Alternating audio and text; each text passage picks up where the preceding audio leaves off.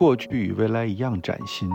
我是许知远，欢迎收听历史学人播客。我们将探讨历史的偶然与必然，以及生活在历史中的个体的无穷的可能性。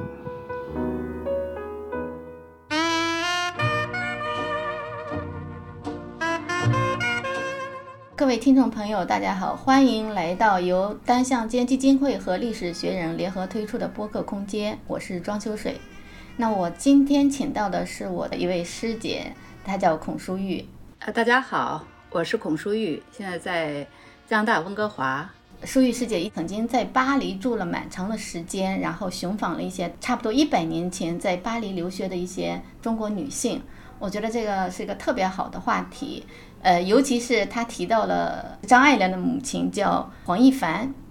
那我可以先稍稍介绍一下黄亦凡，因为黄亦凡呢，他本名叫黄素群，这个亦凡这个名字是他后来到法国后呃改的，因为他觉得素群这个名字呃太土了，或者是不够浪漫啊。张爱玲大家都了解，因为她是一个非常出身名门的嘛啊，她的祖父张佩龙是就是清末清流党的一个领袖，她的祖母呢更是大名鼎鼎的李鸿章的女儿。她的母亲黄亦凡出生是将门之家，他的父亲是清末呃水师名将黄一生。即便是张爱玲她自己的继母，就是她父母离婚之后，她的继母孙云帆也是当时北洋政府总理宋宝琦的女儿。所以你看，这个张爱玲的家族是一个特别显赫的家族，而张爱玲又是这么的出名，但是她的母亲其实某种程度上可以说是更有意思的一个人物。我就听舒玉讲了之后呢，我就回来重新翻看了张爱玲写的自传体小说《小团圆》。那在《小团圆》里边，就是哎呦，我发现了一些以前没有注意到的细节。小说的主人公叫盛九莉嘛，九莉的母亲呃回国之后呢，就定做了一套仿毕加索抽象画的小地毯。哎，就这种细节里边，你能看出他的这种现代主义的这种艺术的一些趣味来。哎，所以我就特别想请舒玉跟大家分享一下你在巴黎的所见所闻。其实我是二零二一年的秋天，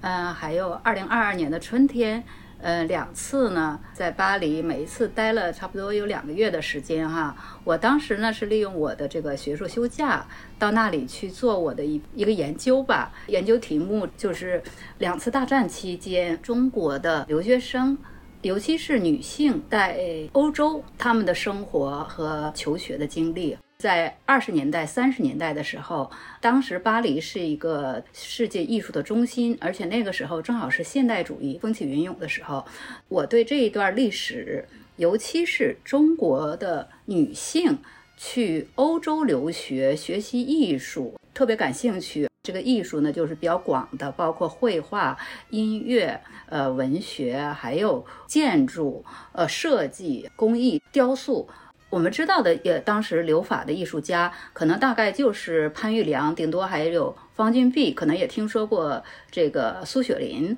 但是呢，其实当时有一大批的。不管是男性还是女性的，就是留学生在法国学习，尤其是从一次大战之后，哈，我们知道那个徐悲鸿带着他的当时也不是妻子了，就是他的同居伙伴，呃，蒋碧薇，呃，是一九一九年春天去的，然后从那之后呢，那个一九二一年组织这个勤工俭学的那个吴志辉呢，又带着一百多名。中国留学生去中法大学，就是在里昂的中法大学。当时那条船上有一百多个留学生，就有好几位都是女性的，而且是我们都知道挺有名的女性，就潘玉良啊，还有那个苏梅。后来就是我们知道那个很有名的那个女作家苏雪林。迎接他们的人呢，就包括当时已经在中法大学的那个方君碧。呃，后来呢，这一些人呢，就在中法大学学完语言之后呢，也有很多人就接着去读艺术，在里昂的那个高等艺术学院。然后有的人呢，像潘玉良呢，就转到了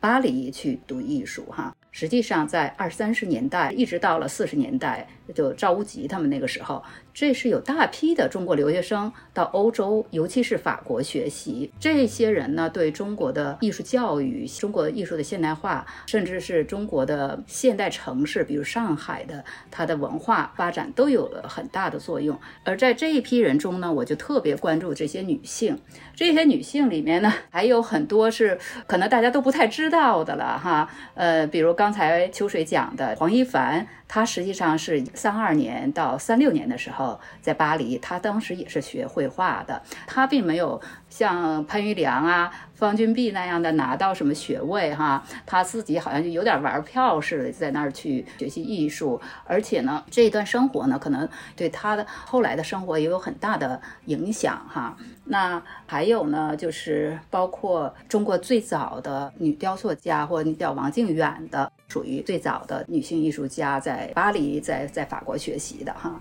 嗯，所以呢，这个基本上是我当时这就想去巴黎，设身处地的去看一看他们当年学习的地方，还有呢，就是说为什么巴黎那个时候成为世界各地的艺术家都到那里去。呃，那么吸引人的一个地方，而且呢，还有很多的女性。我们大家都可能都听说过一个概念，就是新女性，就是十九世纪后半期到二十世纪的时候，世界各地的那种新女性有很多都到巴黎去生活哈。那究竟是是为了什么呢？这个巴黎为什么有这样的一个魅力？这也是我想要了解我们这些中国女性、中国留学生到那儿去学习的时候，她的一个文化和历史背景。对这个，我可以补充一下背景。一九一五年的时候，当时呃任教育总长的蔡元培，其实他是在巴黎组织了一个叫勤工俭学会。是的，就是他的口号叫勤于做工，俭以求学。对，就是说大家一边打工一边上学啊，号召中国青年去这个法国半工半读嘛。所以事实上是在一九一零年代的末期到一九二零年代的末期啊，大概其实有一千六百多中国人去。嗯，巴黎去留学，像包括像大家都知道的什么徐悲鸿啊、潘玉良啊、林凤眠、呃常玉、常书鸿这些，就是后来都是整个在美术界都是鼎鼎大名的这些人物啊。就当时他们去巴黎，呃，接受当时整个全世界范围内最前沿的这种艺术的熏陶。呃，后来这些人陆续回国之后，他们也组建了就很多这种国立的或者私立的这种美术学校啊。其实对于整个中国的艺术教育也是起到一个特别大的一个作用。是的，呃，大家知道的，当时就是呃中国现代的八大艺术院校校长都是在外面留学的，有的是在日本留学，大部分呢就就是在欧洲留学的。我们知道那个呃徐悲鸿、林风眠、阎文良哈，这些人都是这样的。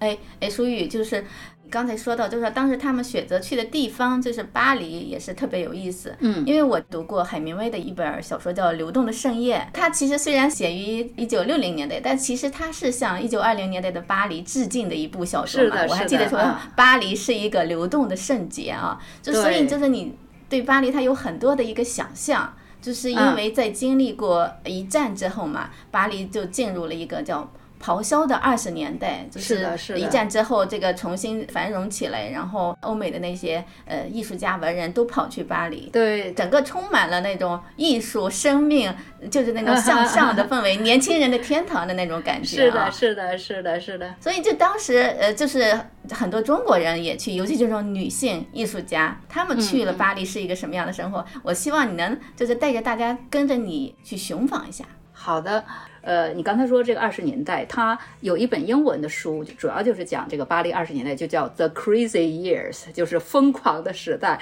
确实是那个时候，在美国可以说是爵士时代。我们都知道那个菲茨杰拉德，菲茨杰拉德就写那个了不起的盖茨比的《The Great Gatsby》的那个作家，他写的就是那个美国那个时候爵士时代。然后其实他带着他太太啊，Zelda 都去了巴黎，这个是比较有名的。还有就海明威啊，海明威他本来就是在巴黎一举成名的。他五十年代末的时候，他进入老年的时候，他回忆巴黎的这本书啊，就《流动盛宴》，他带着非常深的感情，就是因为当时他代表的他和比如菲茨杰拉德和还有其他的一些人，就代表了美国的那一代人，那一代文学青年、艺术青年，他们都去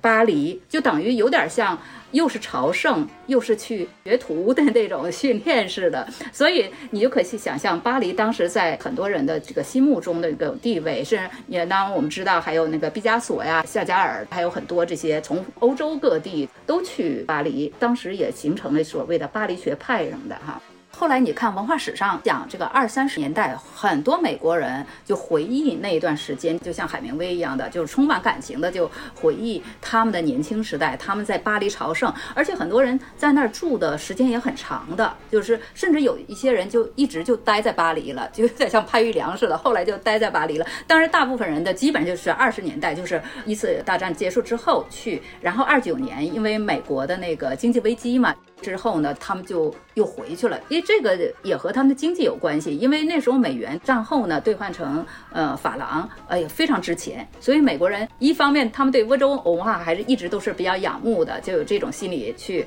然后又能够呃在那儿就是用很少的钱能过上很舒服的生活，而且呢就是比较浪漫的生活，比较自由的生活。你知道那时候美国有禁酒令，但是在巴黎就完全可以天天歌舞升平、灯红酒绿的哈，这有点这个。样子的哈，就是从这一个清教徒的地方跑到了一个灯红酒绿的地方。对对对对，因为艺术家、作家他就需要这种自由的生活，这种焕发他想象力的生活，这种各种各样的实践。这种实践不仅仅是写作的实践，而且包括生活的实践。这也是当时很多世界各地的女性到巴黎的一个原因。其实呢，我们知道，就是十九世纪末以前，在英国那个时期，我们叫维多利亚时期。维多利亚时期实际上也是很禁欲的，然后维持这种家庭伦理的这么一个时期。到了这个一战的时候，一战你知道，对整个欧洲文明是一个非常大的一个震撼性的一个事件。战争造成了几百万的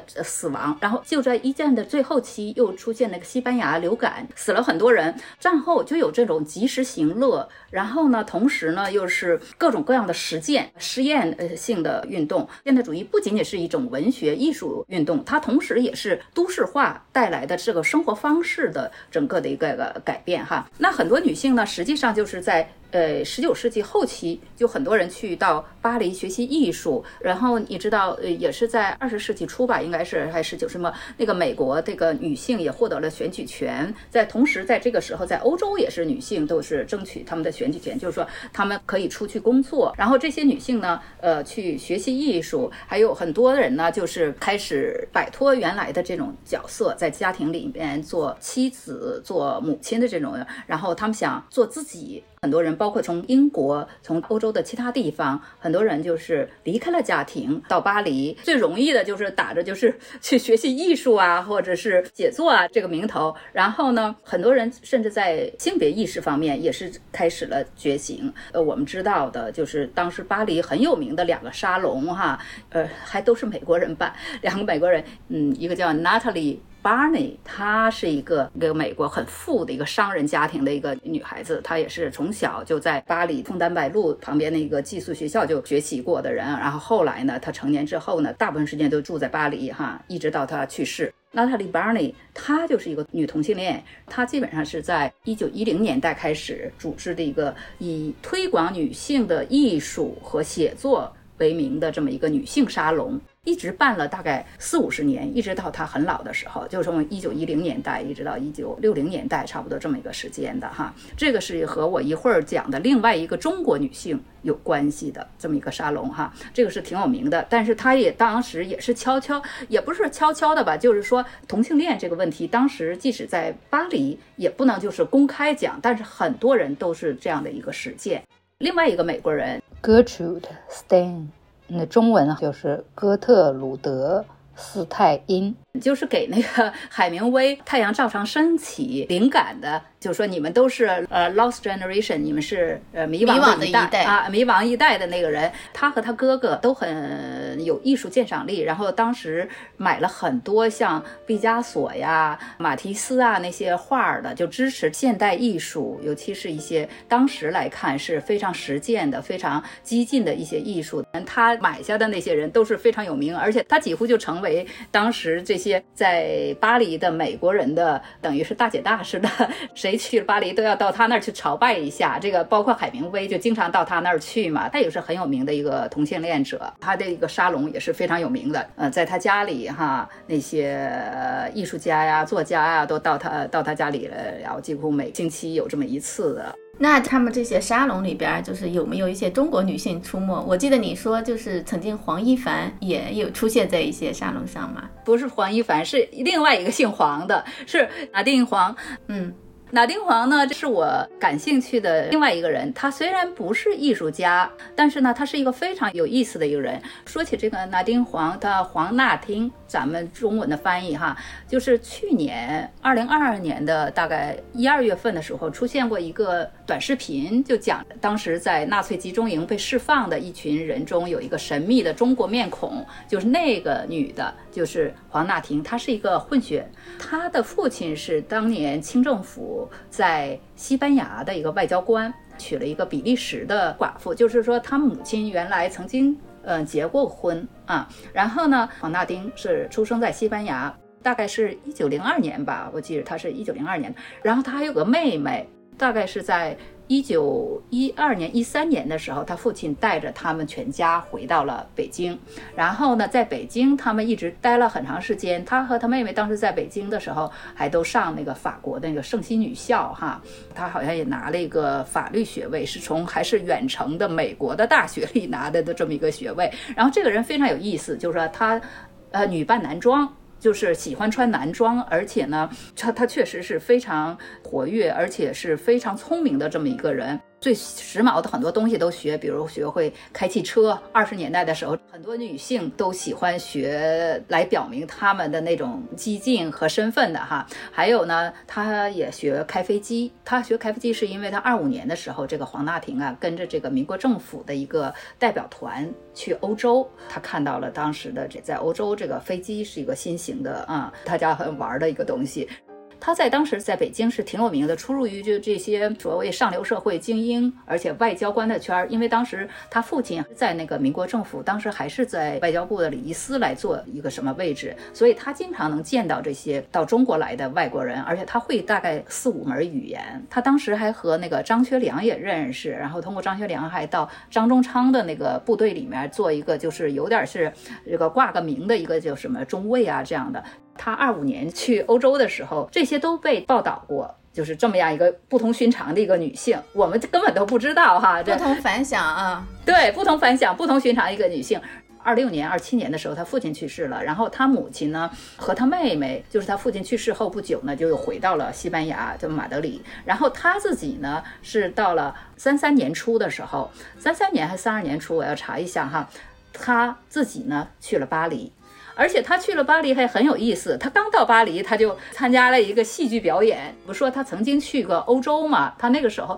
他认识了一个女记者，那个女记者写的这么一个就是巴黎这种戏剧表演呢，尤其是带点喜剧性质的这个嗯戏剧表演呢，还挺风行的当时。然后呢，这个故事呢好像还是以东方这么一个背景，所以他在里面就扮演了一个角色。这是我读到的报道他们那个活动的一个小文章里面，我就说这个人真是有那个。什么哈？一到那儿就立刻进入艺术圈里了。然后他最有名的大概就是和那个刚才我提到的那个美国女同性恋叫娜塔莉·巴尼，她很快进入他这个圈子。一开始他可能给娜塔莉·巴尼就做司机，有点像私人助理似的，就帮助他处理一些文件呐，一些安排一些他个人的事务的。但后来好像他基本上就成了他的。Partner 就是他的同性恋人似的。他原来在中国的时候，他虽然经常是女扮男装，但是我看到的资料就包括他妹妹写的一个回忆录，哈，并没有说他那个时候很明显的他这个同性恋的关系。但是他到了巴黎之后，这个是非常清楚了。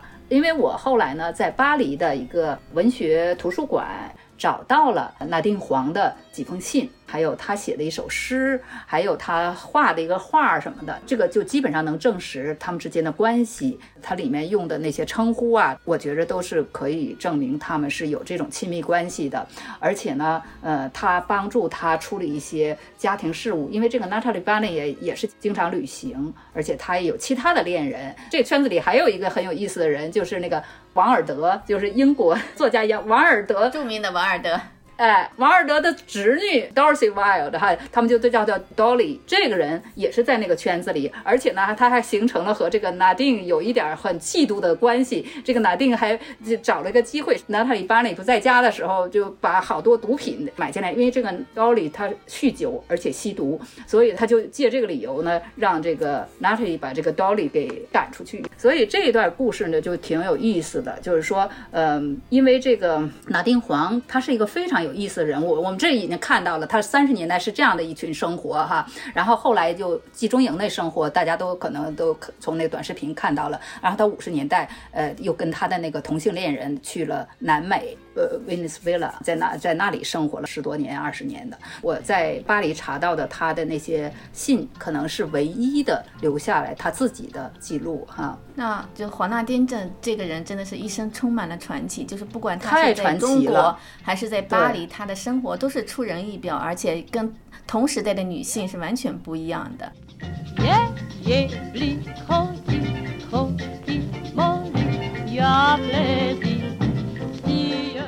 那哎，那淑玉，你在巴黎的时候，就是呃，关于那个黄一凡的一些资料啊，或者是一些足迹啊，你有些什么样的发现呢？嗯，好，我给你讲一点这个哈。其实呢，直接说和黄一凡关联的资料呢，还是非常少，也我也没有太多的呃实际的发现哈。但是呢，对黄一凡的这个了解，或者是。构筑他的这个形象，他的生活经历呢，可能更多的我们的从他同时代的其他的人的故事哈和讲述中才能够发现哈，直接呃涉及到黄一凡的东西确实是非常少，非常难找。一个就是说，像我刚才说的，他有点是个。就是这些留学，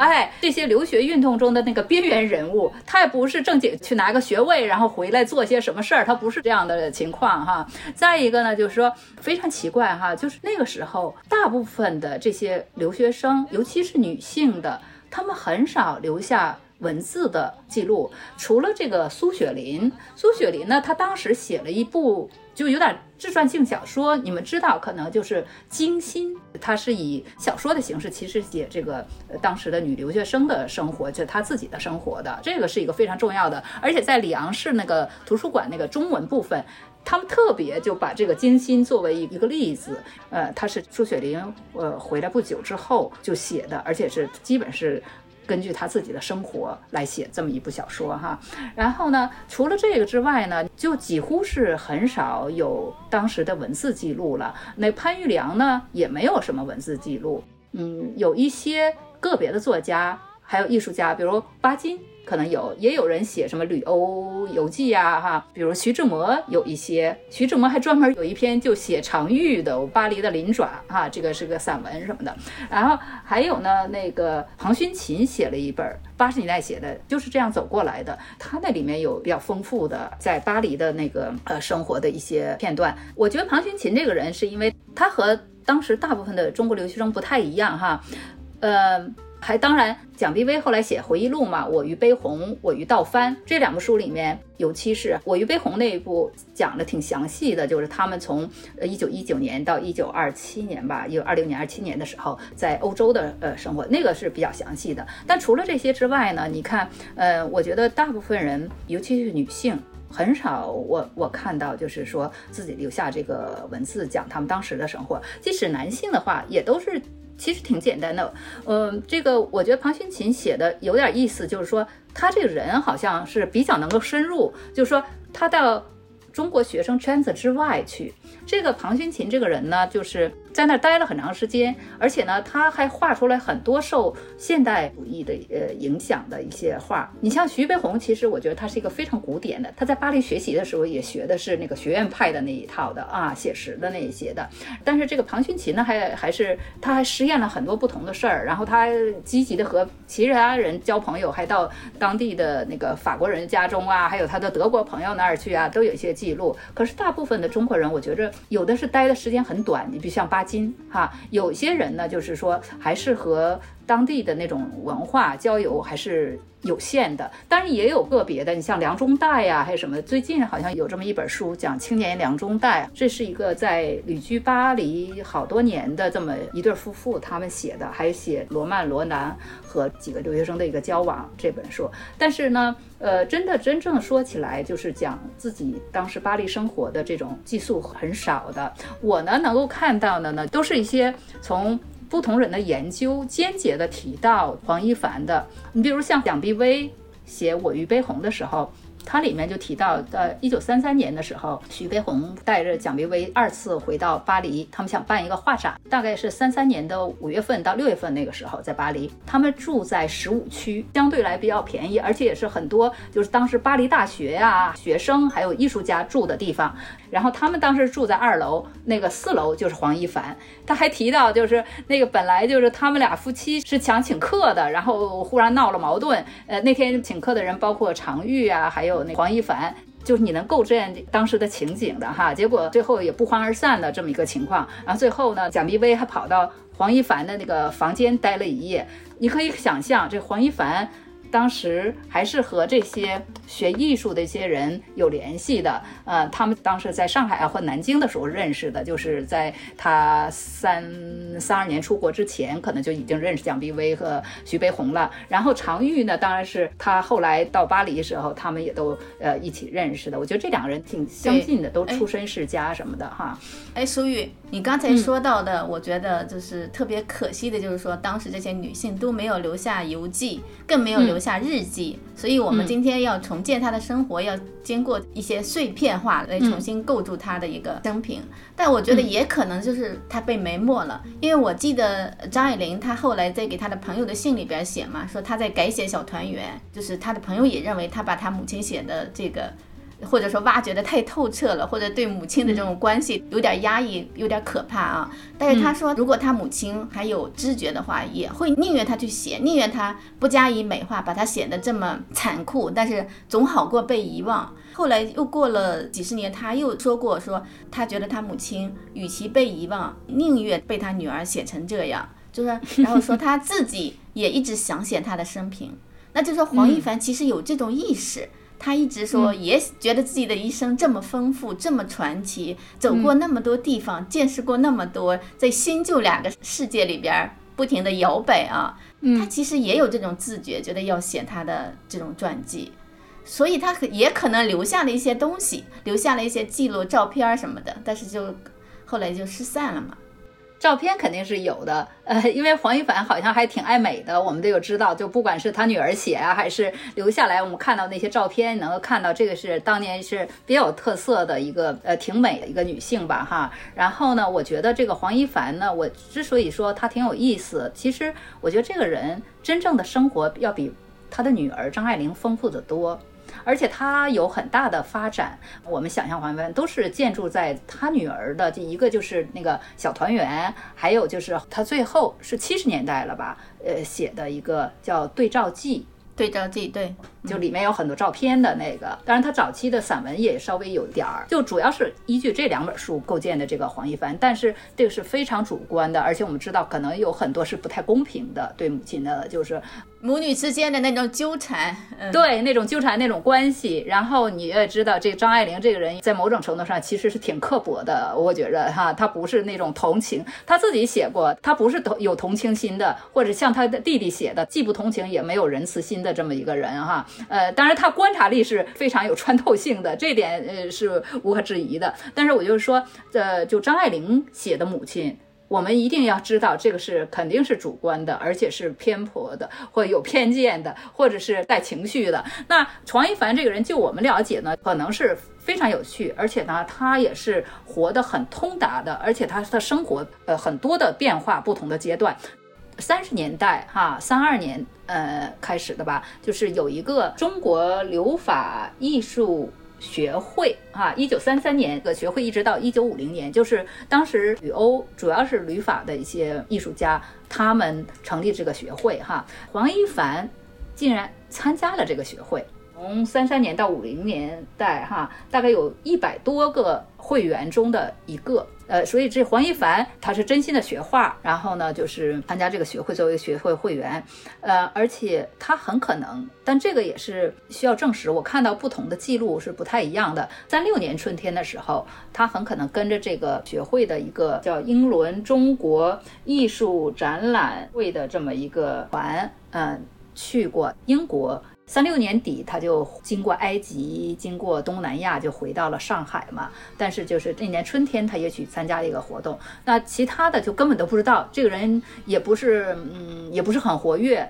就看我刚才说的，是一个边缘分子似的哈，就是我们知道他参加那个学会了，也知道他，那就他在那儿还是有一些艺术活动的哈。我还看到一个材料，就是好像是是三一年还是三六年的时候，他在上海的时候，那也就是说他回到上海了之后哈，呃呃，或者是他临走之前，他参加过在上海有一个叫中国美术呃俱乐部的画展。这个很可能是三一年的那个是比较准确的哈，我觉得他因为是出身于这个世家，他父亲你知道也是一个古文修养也非常好，还懂英语的这么一个家庭，我就觉得他妈妈可能在年轻的时候就。对画啊什么的有这方面的兴趣，有这方面的一点基础，然后后来到外面去学习，而且他不仅仅是学习绘画，他对设计是非常感兴趣的。他自己家庭的那种布置哈，包括他那梳妆台啊，都他自己设计的，还有那个嗯买的那个有毕加索的那个地小地毯，那个图画的那个小地毯，这都可以看出来，这个是他从欧洲回来的时候啊，这都都看出来他这个受那面的影响还挺知道的。其实我要再想。像这个人物的时候，我觉得他这方面的就审美能力是很强的。还有一个例证就是说，啊，二零一九年就是在新加坡发现了一个嗯很有价值的一些材料，呃，就是他在四八年的时候在吉隆坡认识了一个呃闺蜜叫邢广生的这位老人，呃，二零一九年的时候还活着，然后提供了几封黄一凡晚年写给他的信。记者就在他家里，竟然看到了黄一凡当年去英国之前留给邢广生的他自己设计的梳妆台。就是说，这个人其实是非常有生活能力，而且他有非常有审美情调的这么一个人，而且他自己动手能力非常强。他设计的那个梳妆台就是很棒。对，就是你说的，嗯，就是黄一凡这个人，其实现代生活对他的这种。呃，生活的影响还是蛮大的啊，当然非常大。其实他这个人特别的灿烂，我我有一个很很深的印象，就是说，呃，在小团圆里边，就是盛九丽为他的妈妈画像的时候，有一句话说，他妈妈的眼睛像地平线上的太阳，射出的光芒是睫毛。对，哎，当时我的印象就是说，可见就是说，当然一方面他是一个。呃，可盼母爱的一个孩子眼中的母亲，但是另一方面，就说其实黄一凡这个人也是一个，确实也是光芒四射的啊，就是在他身上也有很多旧时代的痕迹。有一个说法说是他踏着三寸金莲横跨两个时代嘛，就包括你还记得不？就是里边提到一个细节，就是说，呃，他妈妈和姑姑从国外回来。当时就是个鸳鸯蝴蝶派，在有一个报纸，在新闻报，它有个副刊叫《快活林》，但是他妈妈和姑姑从来不说“快活林”这两个字儿。对对，因为那个词儿太粗俗了。对对，说那个词儿联想到这个跟性有关系，所以他们把副刊叫“高兴 ”。对对对，就你能看出，就是他妈妈和姑姑虽然是留欧的这种新一代的女性。但他还是，但他们很多的思想、很多意识、很多的，呃，还是有一些旧时代的痕迹。是的，是的，我觉得这也是，这是他母亲这一代人，嗯，包括他自己一样的，他们这种过渡时代的女性身上，所谓的新女性身上，仍然是一个，所谓就是俩头不到岸，呃，嗯跟新跟旧都有联系，又互相交织在一起啊。嗯，但整体上来说，他妈妈还是一个，我觉得是不断学习，而且对欧洲当时的那个艺术、设计、生活都学到了很多东西，而且在自己的生活中。呃，运用的这么一个人，你看他，包括他讲他对张爱玲和他弟弟进行一些科学的饮食安排，然后包括对他教育的关心，其实他真是对张爱玲有很大的帮助，尤其在她的教育上面，一直是妈妈坚持的，你知道吗？对他父亲不愿意给他提供学费嘛？对、嗯他送他去那个圣玛丽安学校寄宿之后，他才走的，三二年才走的。而且呢，他就坚持就说一定要给女孩子这个教育的机会。他对他的儿子就没有这么强烈。那个张子静后来写回忆录，写我的姐姐张爱玲的时候，就一再的提到，其实他挺有点抱怨的心理的。对，他也想跟着他妈妈，但是他妈妈说我只能负担一个人，